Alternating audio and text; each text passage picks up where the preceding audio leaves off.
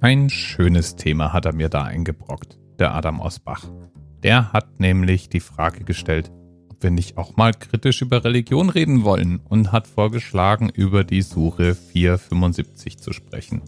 Das ist eine der Suren, die dafür herhalten müssen, wenn jemand versucht zu argumentieren, dass der Islam gewalttätiger als zum Beispiel das Christentum ist. Oh je. Na gut. Ich war nicht schon mal vor. Heute ist es ein bisschen weniger flockig als sonst. Aber eine Meinung, eine Meinung habe ich dazu.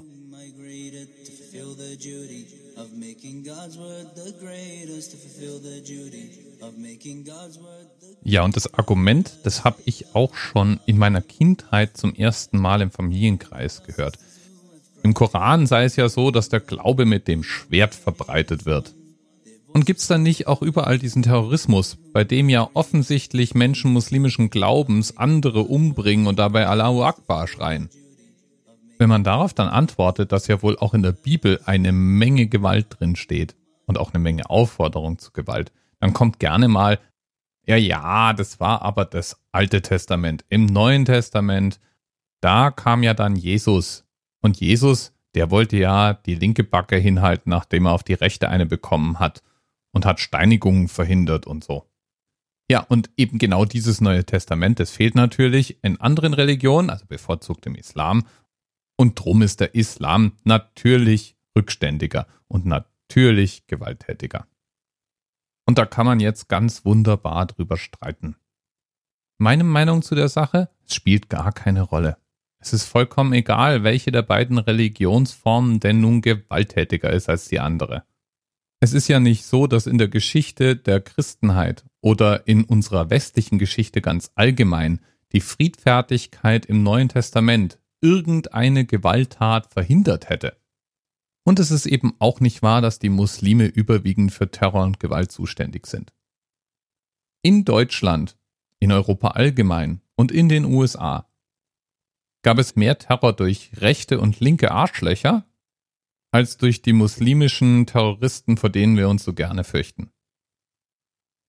Und woran liegt es, dass es uns nicht präsent ist? Warum genau denken wir bei dem Wort Terrorist zuerst an einen muslimisch aussehenden Mann? Das liegt nicht an besagter Suche 475 oder daran, dass der Koran gewalttätiger ist als die Bibel. Das liegt an unserer Wahrnehmung und an unserer Berichterstattung. Es ist viermal wahrscheinlicher, dass eine Tat als Terrorismus bezeichnet wird, wenn der Täter ein Muslim ist. Und wenn es nicht sofort als Terrorismus bezeichnet wird, na dann wird zumindest mal von einem mutmaßlichen Terroranschlag gesprochen oder davon, dass ein Terroranschlag nicht ausgeschlossen werden kann. Und es wird vor allen Dingen genannt. Also es wird in den Medien gesagt, der Täter ist muslimischen Glaubens. Das passiert nicht, wenn der Täter zum Beispiel ein Christ ist. Wenn er ein Christ ist, dann wird wahrscheinlich überhaupt gar nicht von Terror gesprochen, sondern von einer Straftat. Meinetwegen ein Amoklauf oder eine Bluttat. Und außerdem wird nicht über die Religion gesprochen. Wir Menschen sind aber verdammt schlecht darin, Dinge wahrzunehmen, die nicht erwähnt werden. Umgekehrt, Themen, die oft angesprochen werden oder in unserer Wahrnehmung auftauchen, denen schreiben wir nach einer Weile eine höhere Bedeutung zu. Und da können jetzt all die friedlich lebenden Muslime, die es überall gibt, so oft sagen, wie sie wollen, dass ihre Religion friedlich ist, dass sie friedliche Menschen sind, dass sie nichts davon halten, ihren Willen mit Gewalt durchzusetzen, dass sie nichts mit Terroristen gemeinsam haben. Wir verlangen dann trotzdem von ihnen, dass sie sich distanzieren. Und wir vermuten irgendwie die Ursache für Gewalt, die wir beobachten, in der Religion. Das wird natürlich dann auch noch dadurch befeuert, dass es Menschen gibt, die genau das als wunden Punkt erkannt haben und gerade noch Öl ins Feuer gießen, indem sie Menschen auffordern, Allahu Akbar zu schreien, während sie irgendwelche Bluttaten begehen, oder indem sie zu einem heiligen Krieg aufrufen. Da findet eine Schlacht um unsere Aufmerksamkeit und unsere Schuldzuschreibungen statt, die ist ohne Worte. Nur in einem sind sich alle einig uns nämlich Angst zu machen. Wenn Politiker uns Angst machen vor dem Islam, haben sie ein leichteres Spiel dabei, Überwachungsgesetze durchzusetzen, überall Kameras aufzuhängen und zu behaupten, wenn sie unsere WhatsApp-Nachrichten abhören, könnten sie unter Umständen den nächsten Anschlag verhindern. Ideologen, wie sie zum Beispiel bei ISIS zu finden sind, die haben ein Interesse daran, uns Angst zu machen, indem sie uns erzählen, dass es uns jederzeit und überall erwischen kann. Und die Medien, ja, die Medien, die brauchen die Angst. Denn nur wenn wir Angst haben, dann lesen wir alles, was sie uns servieren. Und sind außerdem nebenher noch aufnahmebereiter für Werbung etc. Dabei ist der durchschnittliche Muslim so weit davon entfernt, seinen Glauben mit dem Schwert durchzusetzen, wie der durchschnittliche Christ eine Frau fürs Fremdgehen steinigen möchte. Und genauso wenig wie von dir jemand erwartet, dich von randalierenden Demonstranten oder um sich prügelnden Fußballhooligans zu distanzieren, genauso wenig steht uns zu, Muslime über einen Kamm zu scheren, nur weil es im Koran auch Sätze gibt, die zur Gewalt aufrufen oder Gewalt zumindest billigen. Ich möchte noch ein anderes Beispiel bringen. Ich persönlich bin gegen die Todesstrafe. Und ich nehme irgendwie an, die meisten meiner Hörer sind es auch. Ich wohne auch in Frankfurt. Frankfurt liegt in Hessen. In Hessen steht in der Verfassung die Todesstrafe als legitime Strafe für besonders schwere Vergehen. Klar, die Todesstrafe wird auch in Hessen nicht mehr angewandt. Und der Grund dafür ist auch einfach. Es gilt nämlich das Grundgesetz der Bundesrepublik Deutschland. Und das setzt nun mal keine Todesstrafe voraus. Trotzdem, in unserem Grundgesetz hier in Hessen steht die Todesstrafe drin. Heißt es auch automatisch, dass hessische Strafverfolgungsbehörden härter drauf sind als zum Beispiel die Bayern? Heißt es, dass ich als Hesse eigentlich gar nicht gegen die Todesstrafe sein kann?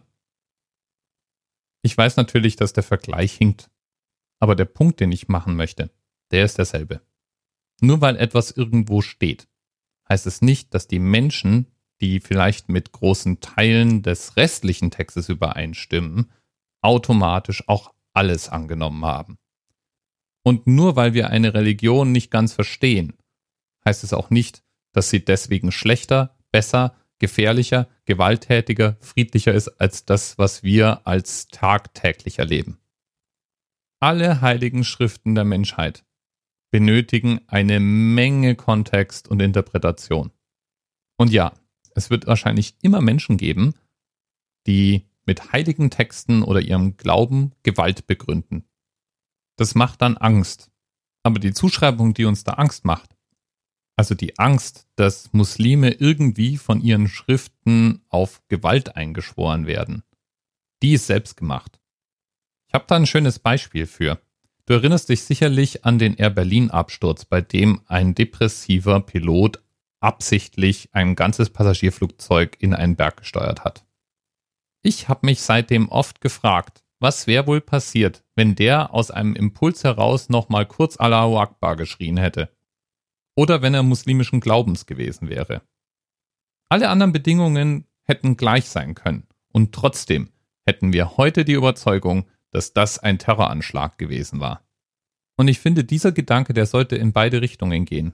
Wenn jemand mit einer Axt durch einen Zug rennt oder meinetwegen mit einem Auto schreiend in eine Menschenmenge steuert oder mit einem Messer auf Polizisten losgeht, selbst wenn er dabei Allahu Akbar schreit, dann würde ich mir wünschen, dass wir uns trotzdem noch die Möglichkeit offen halten, ihn für einen Selbstmörder zu halten oder einen depressiven Menschen oder einen Mörder oder meinetwegen für einen politischen Terroristen. Denn wenn man sich Gewalt mal ganz losgelöst von solchen Kategorien anschaut, stellt sich raus, dass weder Westler noch die Christen oder beliebige andere Gruppen sich mit Ruhm bekleckern, wenn es darum geht, friedlich mit anderen zusammenzuleben. Bis bald. TMRS 10, 9, 8. The experience of 47 individual medical officers. Was hier über die Geheimzahl der Illuminaten steht. Und die 23. Und die 5. Wieso die 5? Die 5 ist die Quersumme von der 23.